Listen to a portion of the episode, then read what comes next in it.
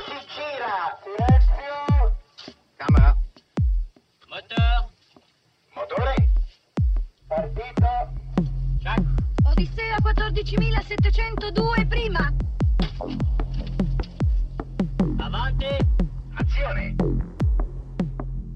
Les podcasts de la Cinémathèque.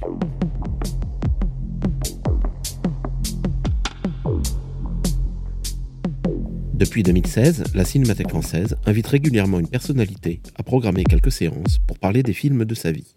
À chaque séance, projection d'un film, suivie d'une prise de parole et d'un dialogue avec les spectateurs. Le dessinateur Blutch avait dû annuler sa présence à la projection de Dillinger est mort qu'il avait programmé. Pour malgré tout parler du film de Marco Ferreri, il avait enregistré un message à l'attention des spectateurs et avait demandé à son ami, le cinéaste Bertrand Mandico, de le remplacer pour le débat avec le public. Rencontre animée par Bernard Benoliel.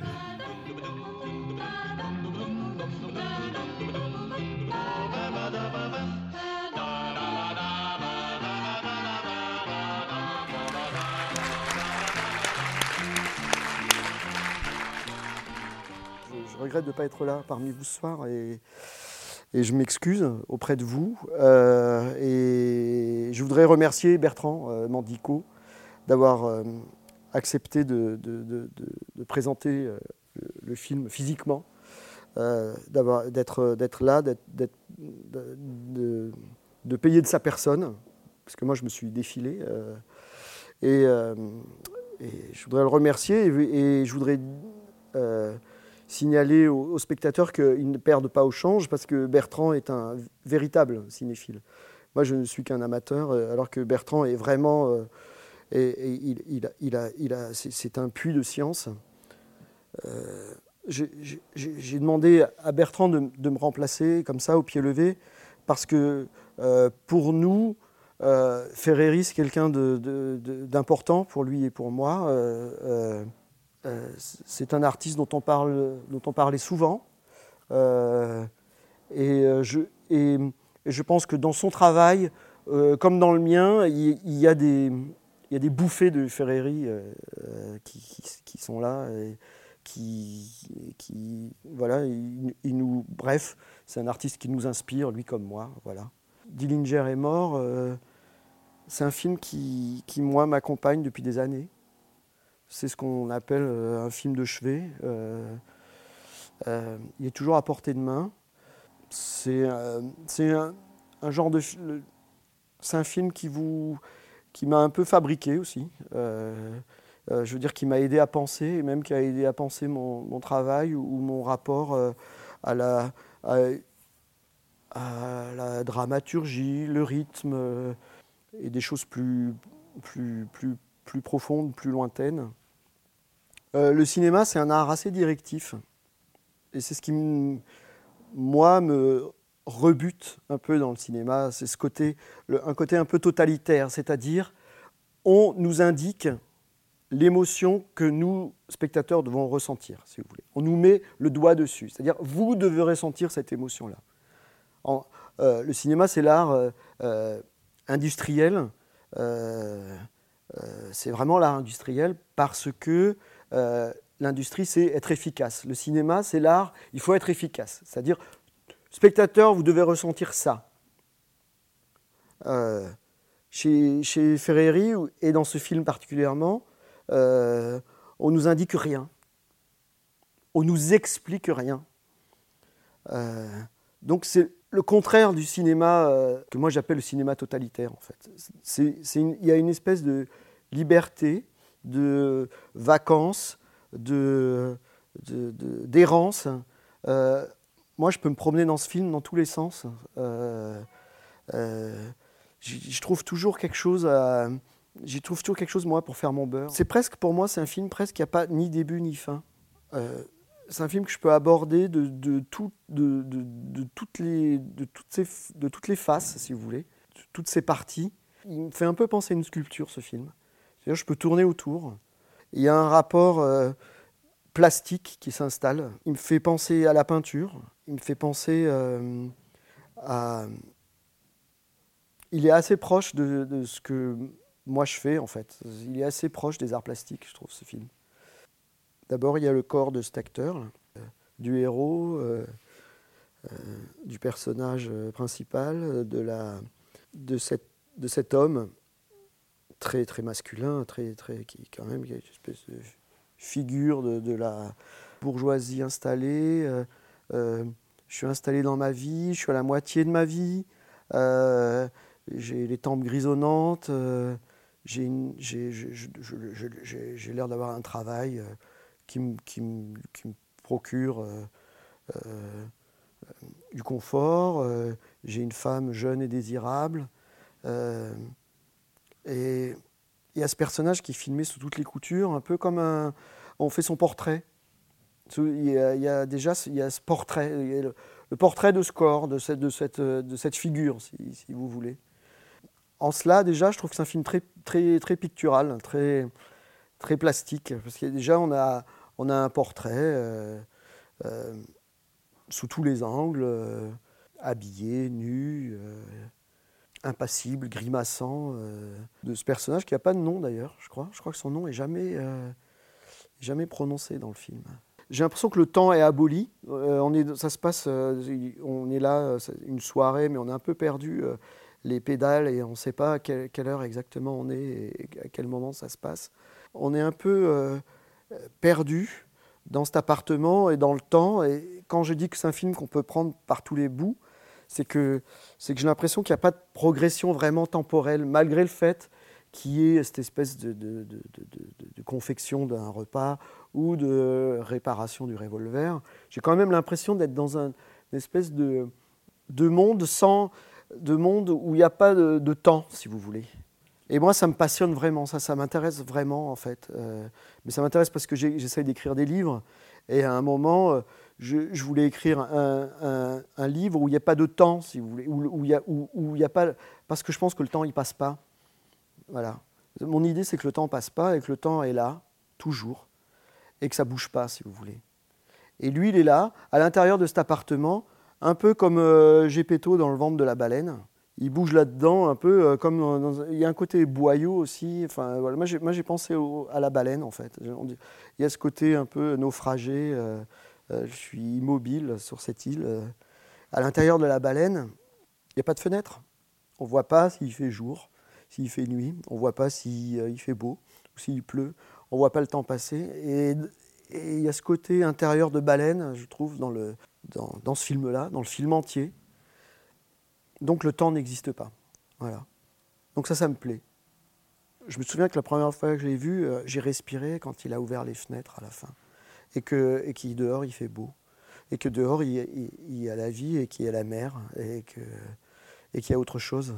Quand j'ai eu, quand eu le, le plaisir, la joie de rencontrer Piccoli dans, ma vie, c'est une des premières. Enfin, je lui ai demandé, j'ai dit alors, euh, qu'est-ce que c'est euh, Comment ça s'est passé? Bon, il, m'a dit que, le scénario, il tenait en une page et même pas, en fait. C'est que Ferreri lui avait donné une feuille avec juste une intention, je crois, vague, qu'ils étaient partis comme ça. euh, euh, c'était pas. On aurait dit que ce film a été fait sans être prémédité.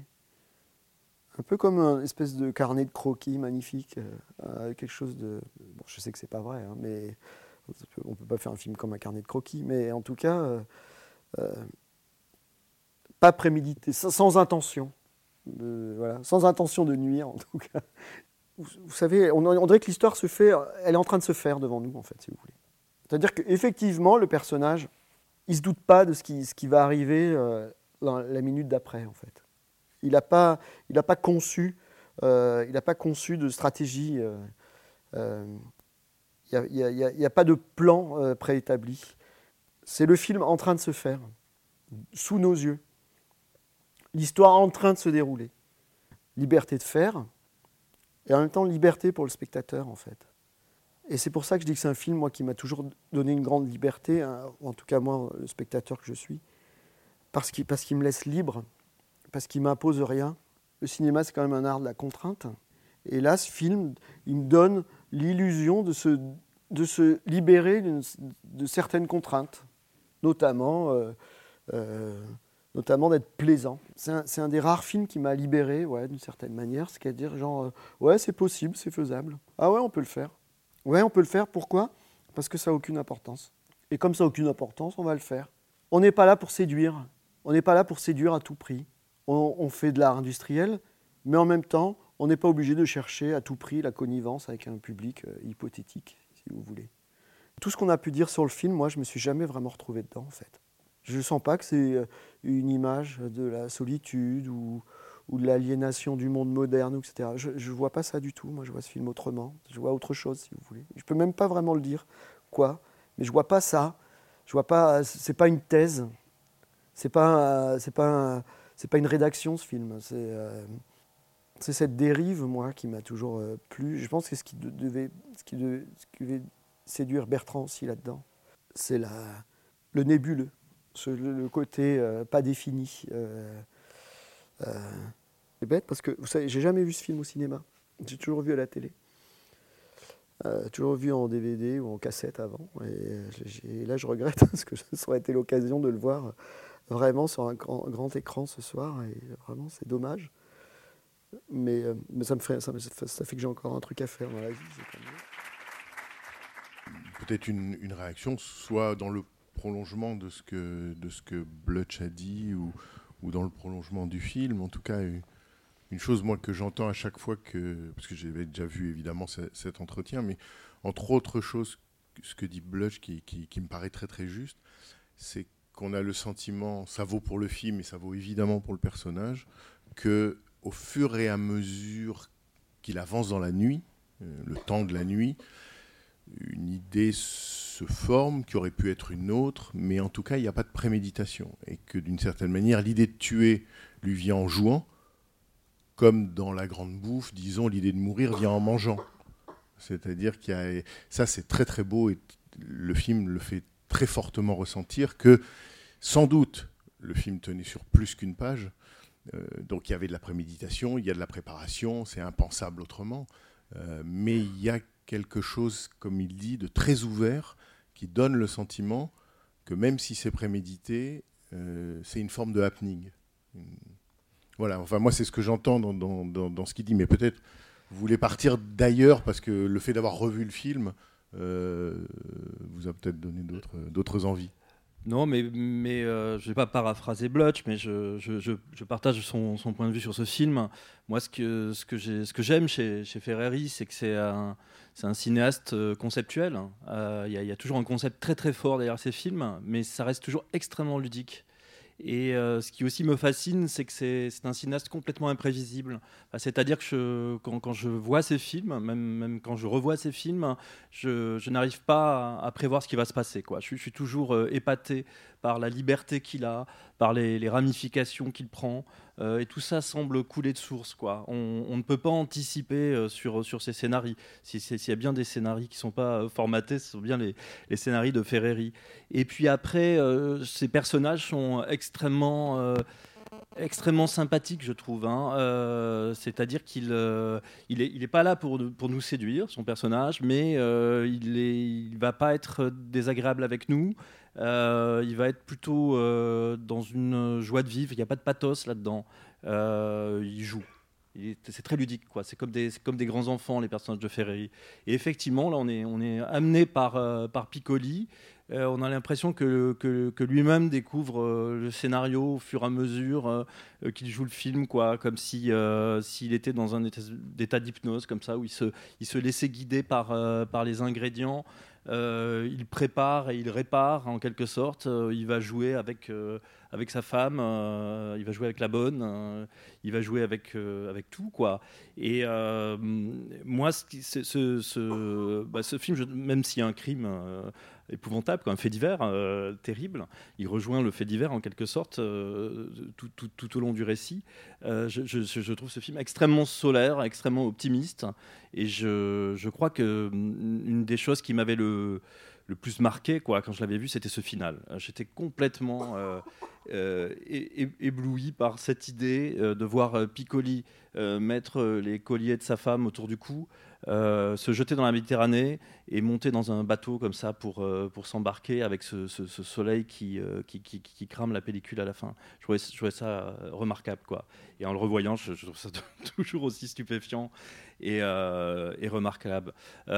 Alors tout à l'heure, disais, euh, le personnage n'a pas, de- n'a pas de nom. Mais euh, ce que, ce que j'ai lu, c'est que, c'est que Ferreri la- la- l'appelle Claustro, son, son, per- son personnage. Ah bon? Moi, je Ouais. croyais que c'était Glauco. À Glauco Ouais. Ah c'est peut-être moi qui ai, euh, qui ai dit Claustro. Oui, j'ai peut-être peut pensé Mais- à Claustro en voyant le, le masque à gaz. hein. C'est peut-être peut-être ça qui me. euh, le personnage qui étouffe dans, dans, dans, dans sa maison plongée dans l'obscurité. Euh, bah voilà ce que, je, peux dire là. Après, moi, ça m'a, renvoyé à, tout son cinéma. Ce, film arrive. euh, vous disiez tout à l'heure que c'est le huitième film. hein. Euh, euh, juste avant, bah, Ferreri avait fait plus- plusieurs films comme ça. Euh, pareil, il y a cette dimension ludique qui est très forte. euh, toujours des personnages masculins euh, qui, suivent un destin un peu, improbable. Mais il y avait toujours un, humour noir très présent dans les films précédents. Et ce film, non pas qu'il soit tragique, mais il est, vraiment en, rupture avec, cette, notion d'humour noir. quoi. C'est peut-être le film qui, comporte le moins d'humour, ou en tout cas c'est le début du Ferreri plus, plus sombre, mais sombre, mais toujours solaire. Euh, et ça, ça je trouve, euh, je trouve vraiment, vraiment intéressant. Et la dimension plastique est, très très forte, quoi. En revoyant le jeu avec les projections, puis c'est jamais lourd. hein, le dispositif est très simple, tout semble couler, tout semble venir naturellement comme ça. Et, euh, lui joue avec ses natures mortes, quoi, en quelque sorte. Autour, il les fait vivre. Je trouvais ça vraiment très beau aussi. Il y, a- vraiment. c'est vraiment un, film de, plasticien, mais un plasticien qui, qui avance comme ça, à l'air de rien, dans son cinéma. Quoi.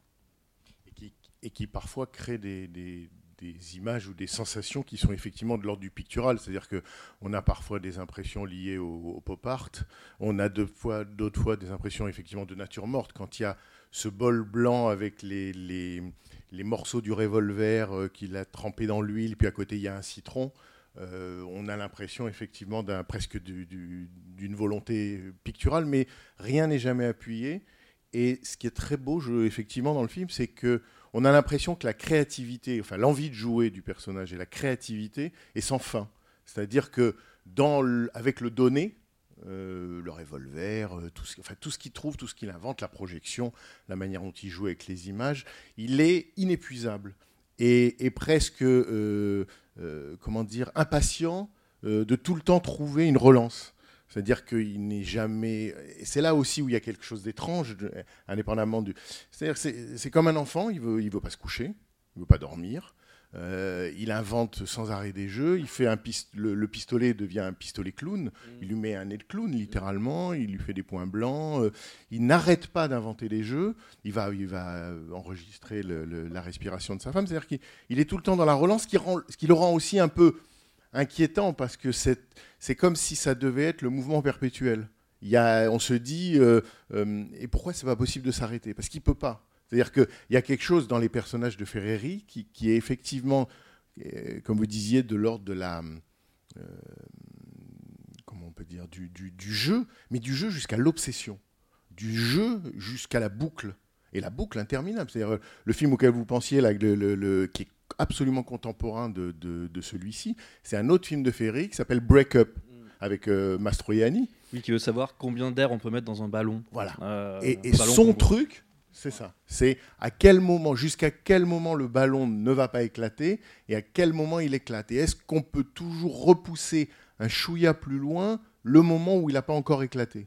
Et, et donc c'est à la fois euh, effectivement fascinant, c'est un jeu, et puis c'est un peu étrange aussi.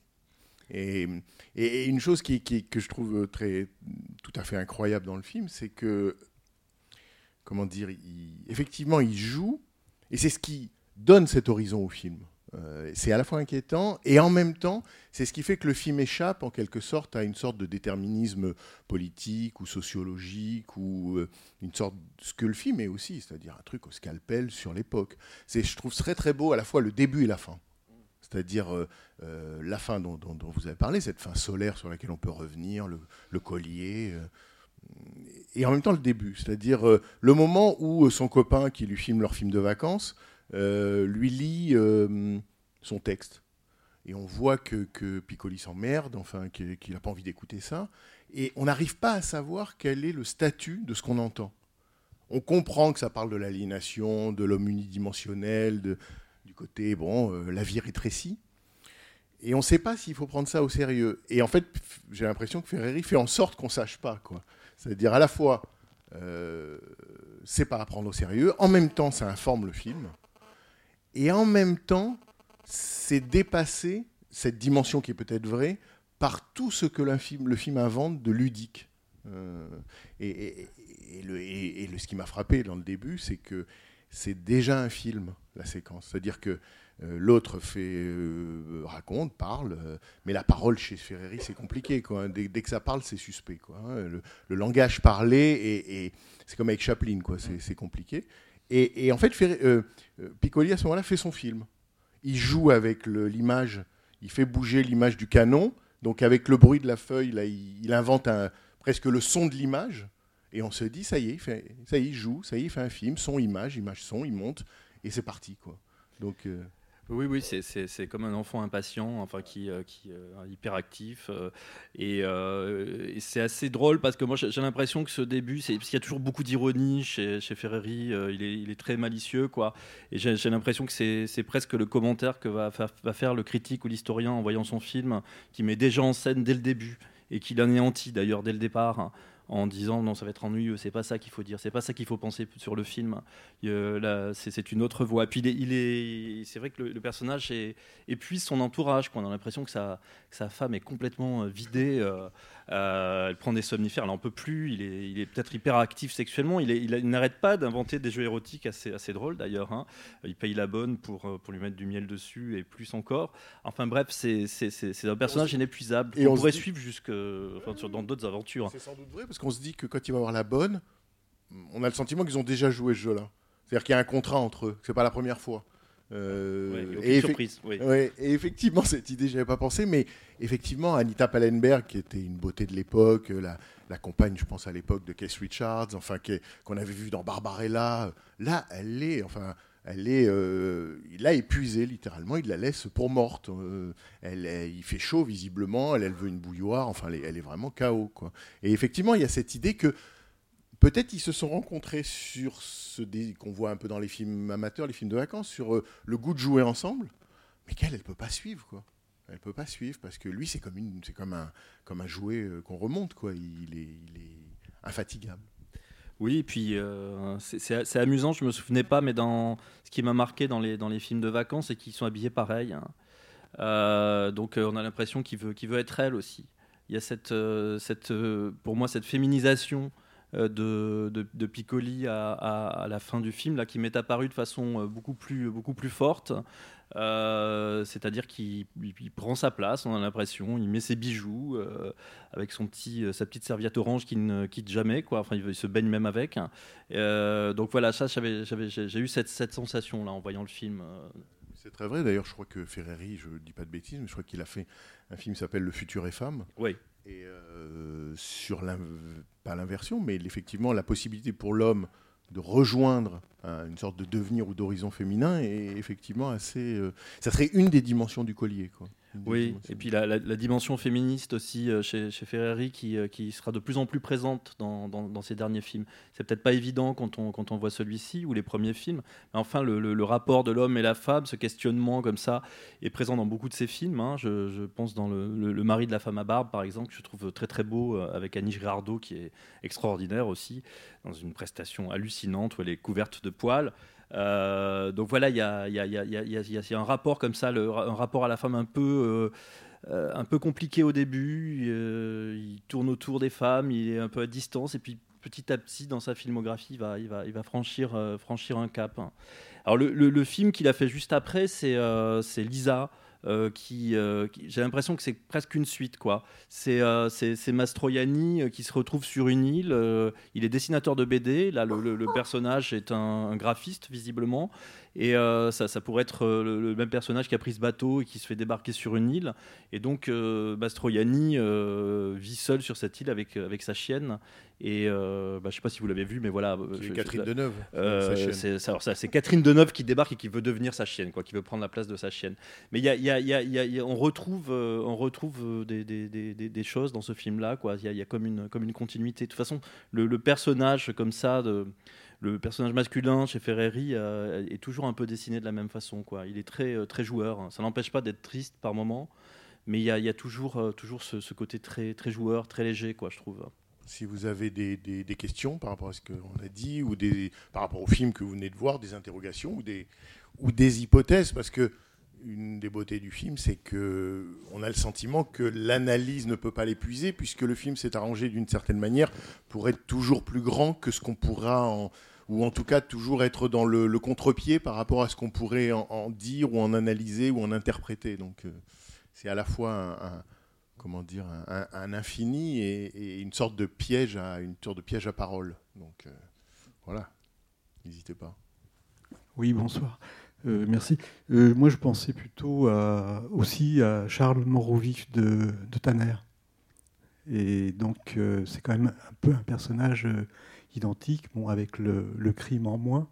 Mais ça me fait penser beaucoup à ce film qui est extrêmement libre aussi, sur un homme qui quitte euh, son milieu et qui s'en va. Je ne sais pas si vous avez quelques mots à dire dessus. Non, sinon que les, les deux films sont effectivement, je pense, en année très très contemporains, euh, si ce n'est la même année. Enfin, oui, oui, il y a, il y a cette idée. Je pense aussi, c'est dans Théorème de Pasolini que le, que le, le- le capitaine d'industrie, enfin le chef d'industrie, euh, laisse son entreprise aux ouvriers. Enfin, il y a, y cette idée, c'est qui, qui re- peut-être renvoie au début et à la fin, c'est-à-dire euh, parce que ce qu'on n'a pas dit non plus, ce qu'on n'a pas, c'est le tout début du film, c'est-à-dire le pré-générique, c'est ce moment un peu hallucinant et hallucinant d'inhumanité où on le voit au travail.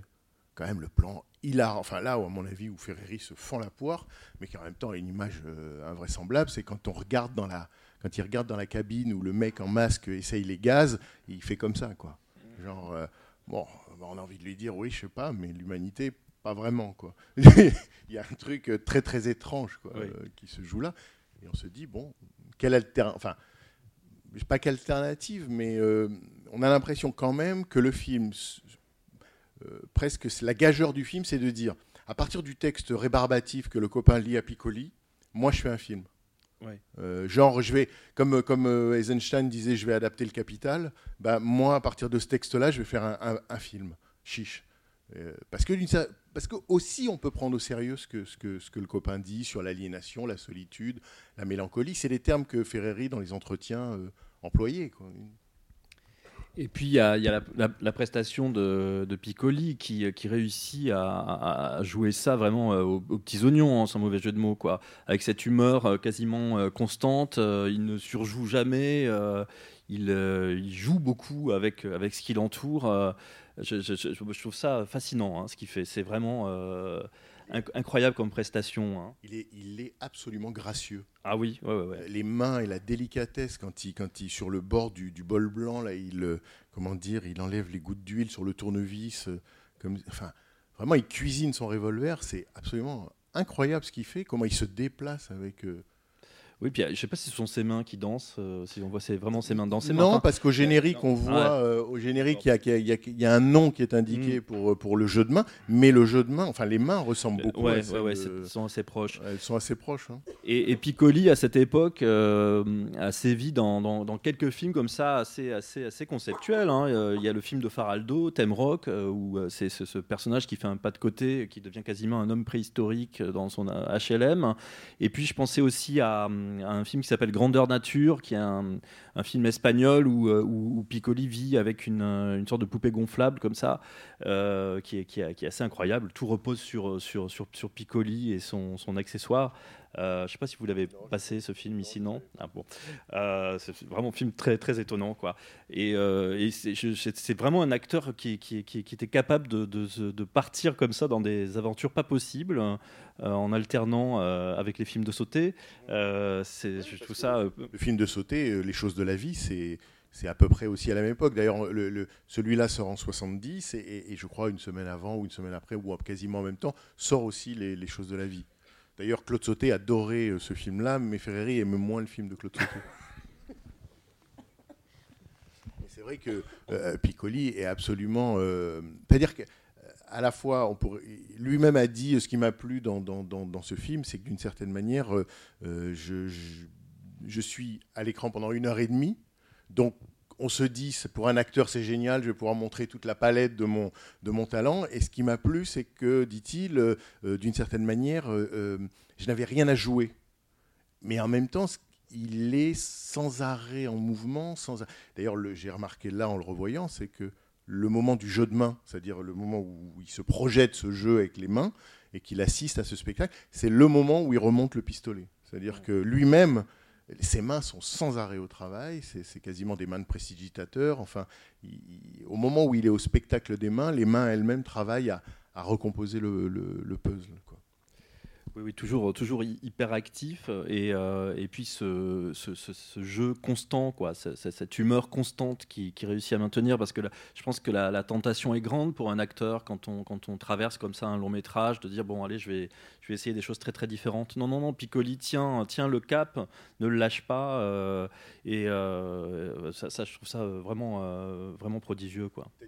Il voulait dire qu'il reste, euh, disons, d'un plan à l'autre ou d'une séquence à l'autre, il reste, euh, il accrédite presque l'idée illusoire que c'est en temps réel. Exactement, en restant constant. C'est-à-dire qu'au début, euh, ce que vous disiez, où il est, comme ça, il trouve ça super, euh, euh, ce gaz, c'est-à-dire que c'est un, personnage qui, reste d'humeur constante. Quoi. Et, donc les creux sont, sont, sont, sont très, peu, très peu marqués. C'est ce que, c'est ce que j'aime beaucoup. Quoi. On, a, on a un personnage comme ça qui, qui coule, qui fait pas trop de vagues, et, euh, et les nuances sont, sont, sont, sont formidables. Quoi. C'est vrai qu'il contribue par son jeu, l'homogénéité de son jeu, il contribue au, il contribue en quelque sorte au raccord du film qui a donné le sentiment à certains spectateurs qu'en fait le film était en, était en plan séquence. Vous avez parlé pas mal tous les deux, plus votre collègue là dans le petit film. Mais personne n'a parlé de vous trois, de l'obsession de ce cinéaste, de, de ce film-là, celui-là ce soir. Je trouve ce film absolument obsessionnel. Et surtout le break-up qu'on dit en français l'homme au ballon avec Mastroianni. Tellement l'obsession va loin, il est obligé de se suicider parce qu'il ne peut pas mettre encore du vent, de, de l'air dans, ça, c'est la première question. La deuxième question, c'est est-ce qu'aujourd'hui, on peut produire un film comme ça? Moi aussi, je peux pas répondre à ça, mais euh, tu- tu- je- euh, Ferreri avait, avait fait peut-être suffisamment de films pour, euh, pour pouvoir se, se permettre de, de- de- de- de- de- de- d'avoir ce, ce virage-là. La notoriété de Piccoli, euh, j'ai l'impression qu'elle était euh, assez importante, mais pas. À ce moment-là, les grands rôles de Piccoli, bon, il- on a dit les choses de la vie. Avant, il y a évidemment le mépris. Euh, Jean Arboni dans le, dans le bonus du DVD, ça je vous conseille ce que, ce que dit Jean Arboni du film dans le DVD du, film, fait tout un parallèle justement comme quoi le, film de Ferreri serait une forme de réponse ou de prolongement au mépris de Godard, parce que Ferreri évidemment était très sensible très intéressé au, au film de Godard, donc il y a évidemment le mépris, et puis il y a Belle de jour de Buñuel euh, en 66, euh, il y a sans doute d'autres films évidemment, euh, mais sur un film comme celui-là, c'est-à-dire plutôt que de se demander si un film comme ça peut être produit, on se demande qui aujourd'hui, euh, sauf voilà des cinéastes qui osent, qui, audacieux, qui aurait l'idée d'une telle histoire? C'est-à-dire que moi, j'ai, je ne crois pas que ça tenait sur une page, même si le- la légende est belle, mais qui aurait l'idée, effectivement, pour rejoindre la question de l'obsession, c'est-à-dire que ce qui intéresse Ferreri, c'est lui-même de, Pardon, mettre, pardon, de je trouver une dire, figure à son obsession. Un autre film, par exemple, parce que vous donnez une idée que personne ne produira un film comme ça aujourd'hui. Jacques Tati, c'était un grand cinéaste. Trafic, vous savez, pour faire un plan de 10, 10 10 secondes, c'est coûter une fortune. Aujourd'hui, Trafic, même Hollywood, même avec les plus grands acteurs du monde, c'est impossible de le faire. Et ça, c'est aujourd'hui pareil, vous prenez des Depardieu pour faire ça. La plus grande star, il n'y a personne qui peut produire un film comme ça. Ça, c'est une opinion. C'est c'est mon idée. Bah, J'espère que non. Sur l'obsession, vous- sur l'obsession, vous Euh, n'avez pas parlé tous les ouais. deux. Je- C'était la première question. Oui, oui, bah, Oui, sur le- c'est- c'est sur- obsessionnel, tout le, tout le cinéma. de- tout le cinéma de Ferreri. Oui, C'est-à-dire que Mais là, là c'est une obsession continue. Continue. Bah, à partir du moment, à partir du moment où il trouve le revolver, j'allais dire quelque chose s'enclenche pour le personnage de, Piccoli et quelque chose qui ne le lâche plus. Non pas qu'il ait l'idée de ce qu'il va en faire, mais il ne peut plus. D'abord, il a trouvé un jouet. Bon, il fait joujou littéralement, mais à partir de ce moment-là, quelque chose est irrémédiablement en- enclenché.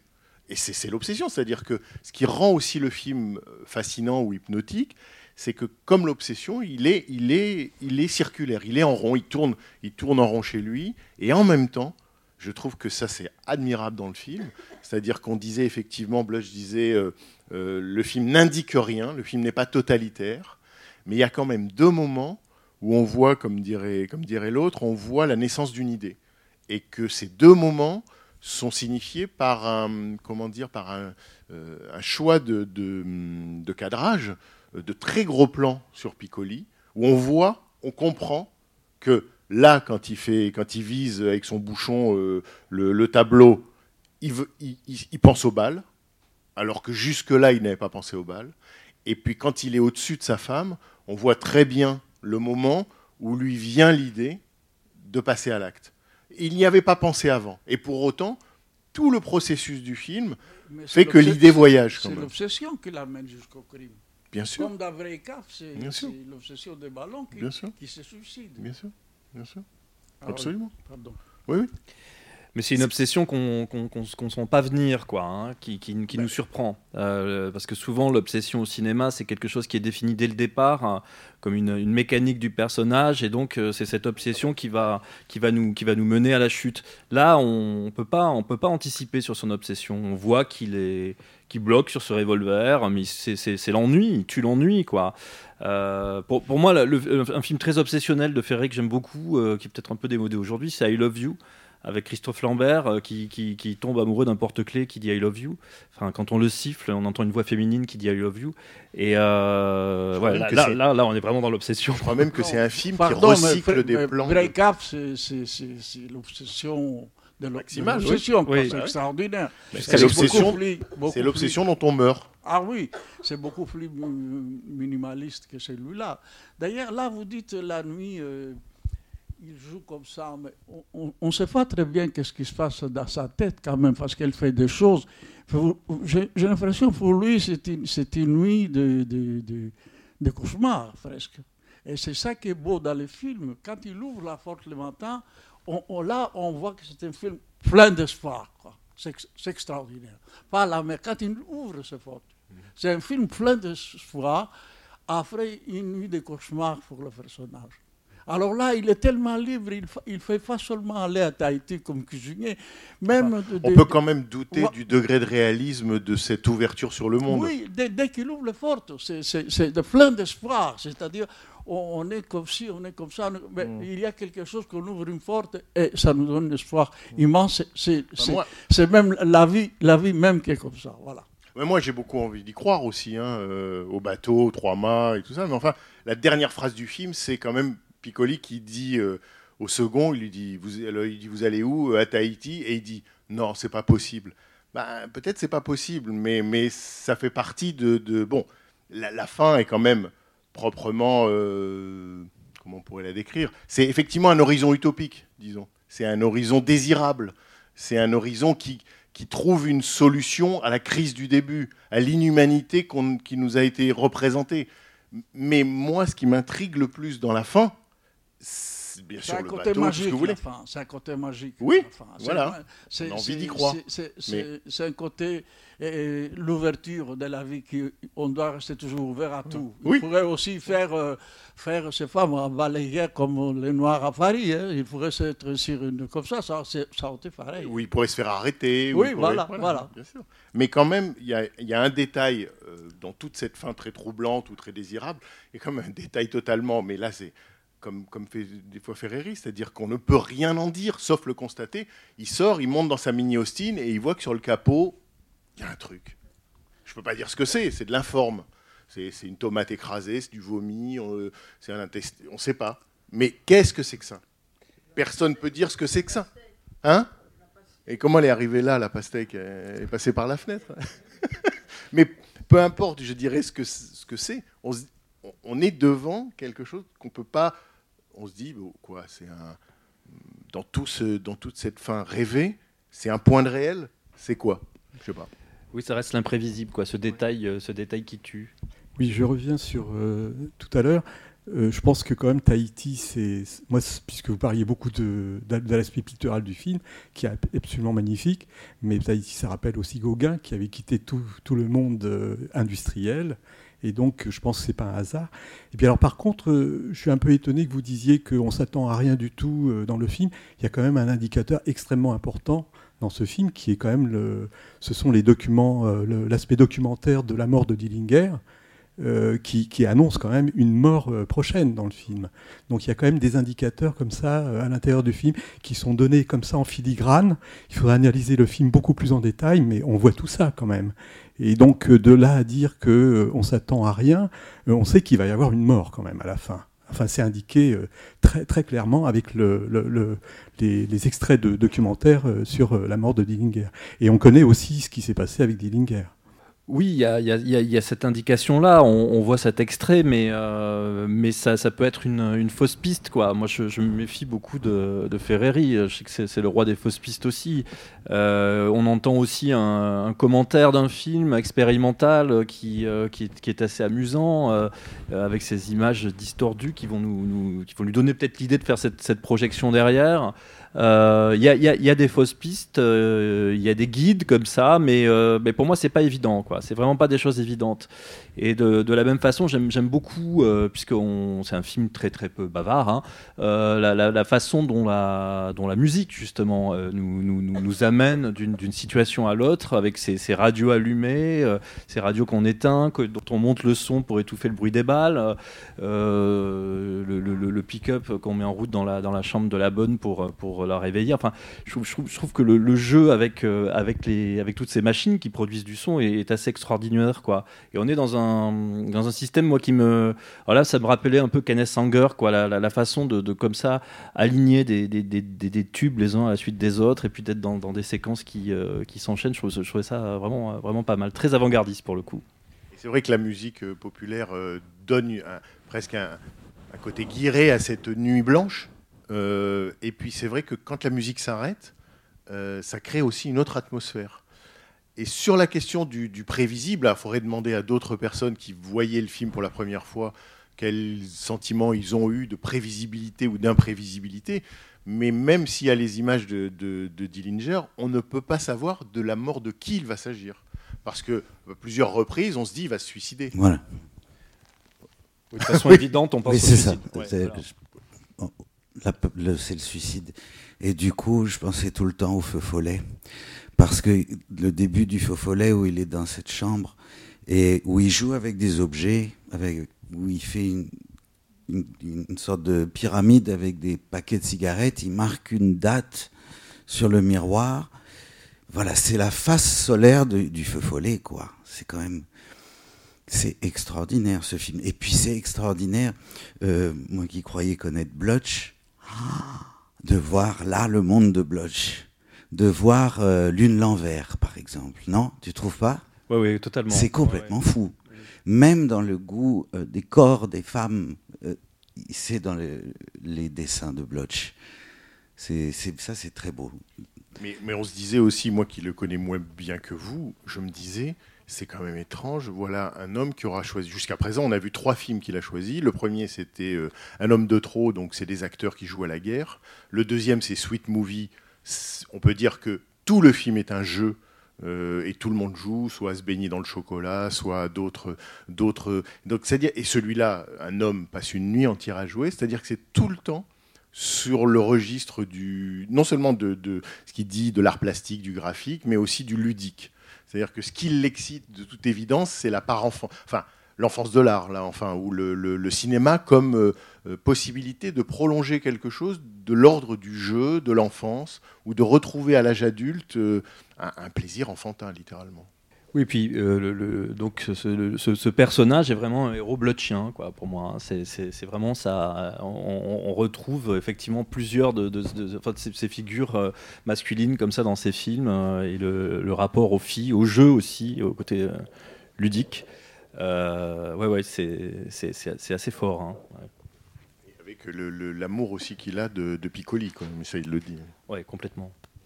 Oui, seul- seulement euh, Blatch, euh, il- dit quelque chose dans son petit film, que la nuit, euh, le temps n'existe pas, le temps ne fasse pas. Ah, le temps Le temps, oui, pardon. Mais ça, c'est une connerie, parce que, le- le- oui, c'est parce que le temps ne fasse pas, c'est nous qui faisons. Oui, mais je- Non, non, mais quand on dit dans la vie courante, le temps, il ne fasse pas, le temps n'est pas quelque chose qui est. Vous voyez qu'est-ce que je veux dire? Nous, nous faisons, mais le temps, le temps il ne fasse Je pas. pense que c'est ça ce qu'il dit. Il dit nous, nous passons. Non, non, il n'a pas dit ça. Il a Ah, dit mais je crois que que dans le- la nuit, le temps ne fasse pas, n'existe pas. On peut Voilà. avoir dans la nuit Ne, ne fasse, ne fasse pas. L'illusion. Mais je veux pas le faire son, le défendre, mais, mais oh, il n'est pas attaqué. Mais non, mais il dit, je crois qu'il dit, le temps est une donnée, une donnée interminable par définition, et que c'est dans ce, et que donc d'une certaine manière, puisque le temps est là pour toujours, euh, d'après ce que je comprends, ça, c'est ça qui permet en quelque sorte pour Blutch l'acte créateur. Il y a, il y a un rapport entre les deux. Voilà.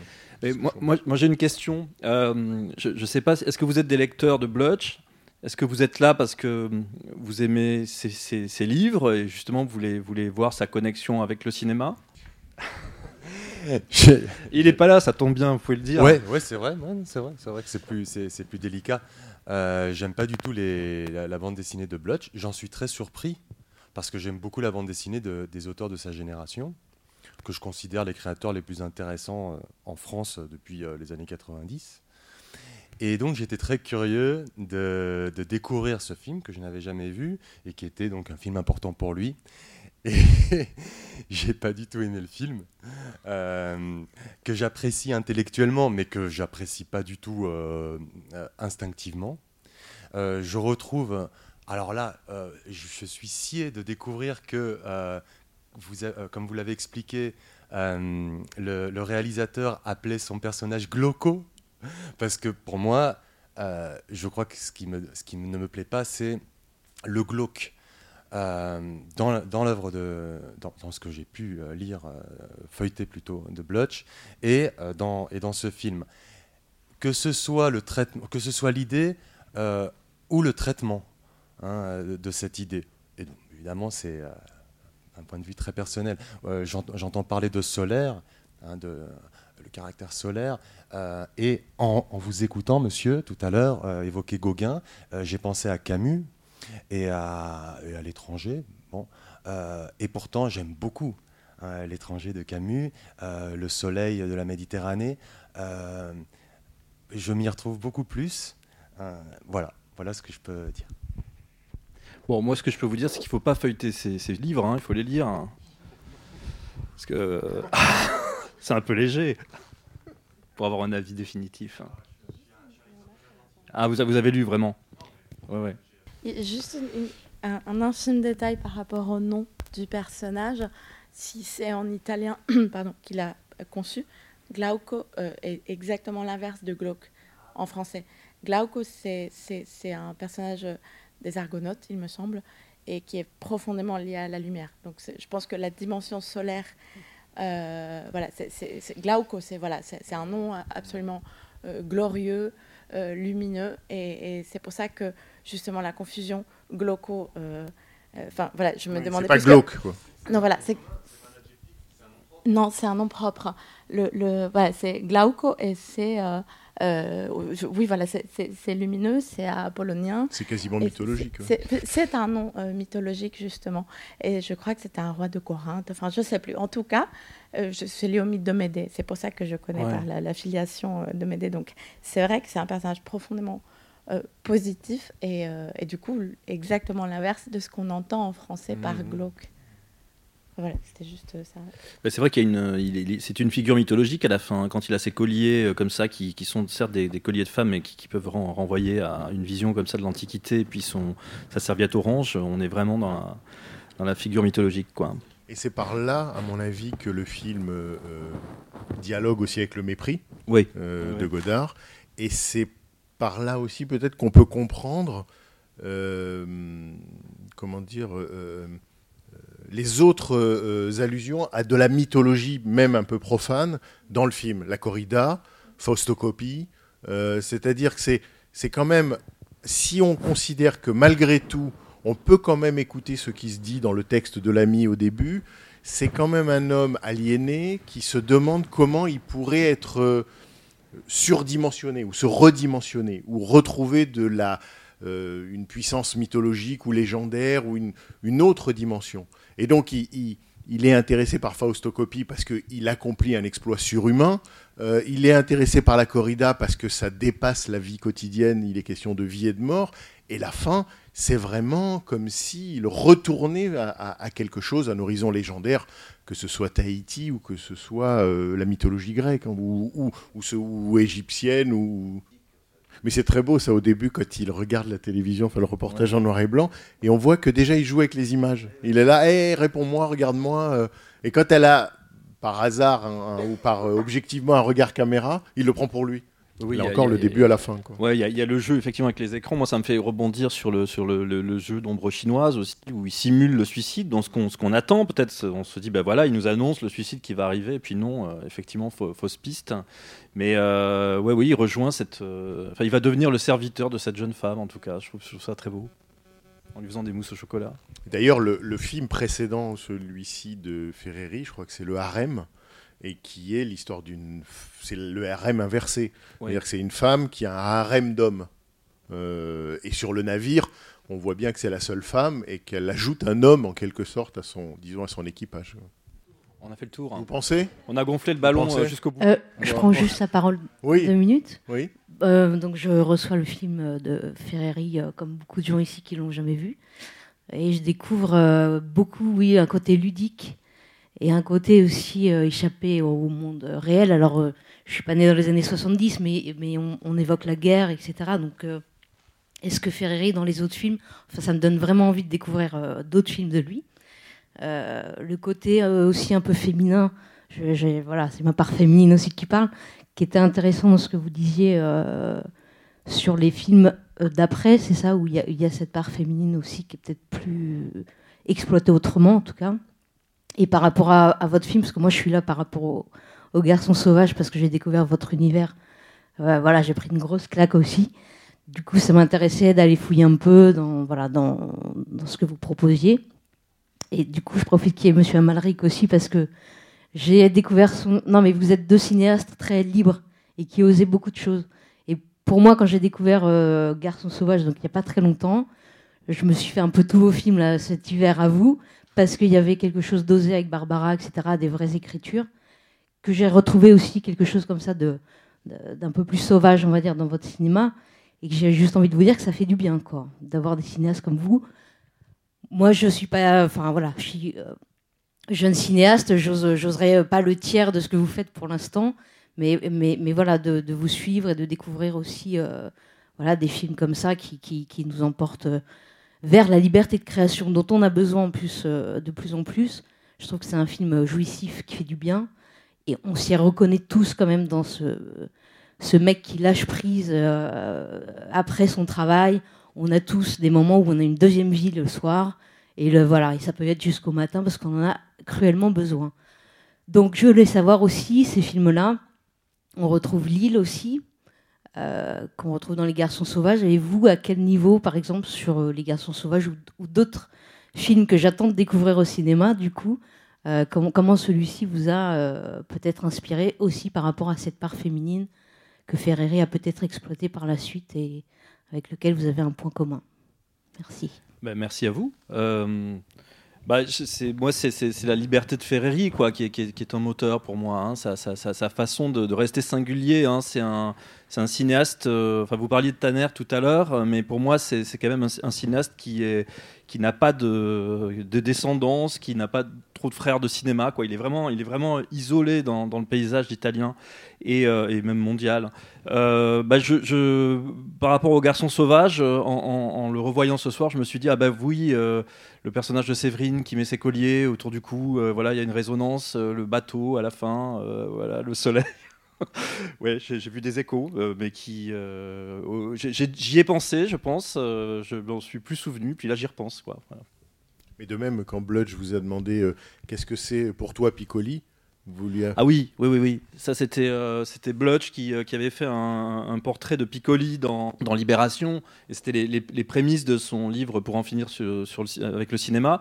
Et donc, il m'avait demandé c'est quoi pour toi Piccoli? Et je lui avais dit euh, Piccoli, c'est un homme euh, qui nage nu avec des colliers de femmes dans la Méditerranée.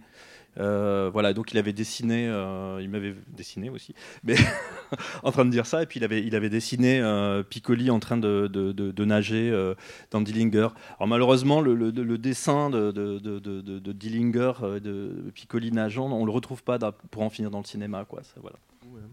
Et bah, merci à tous. Et Merci. merci beaucoup à Bertrand Mandico. Merci. C'était les podcasts de la Cinémathèque française.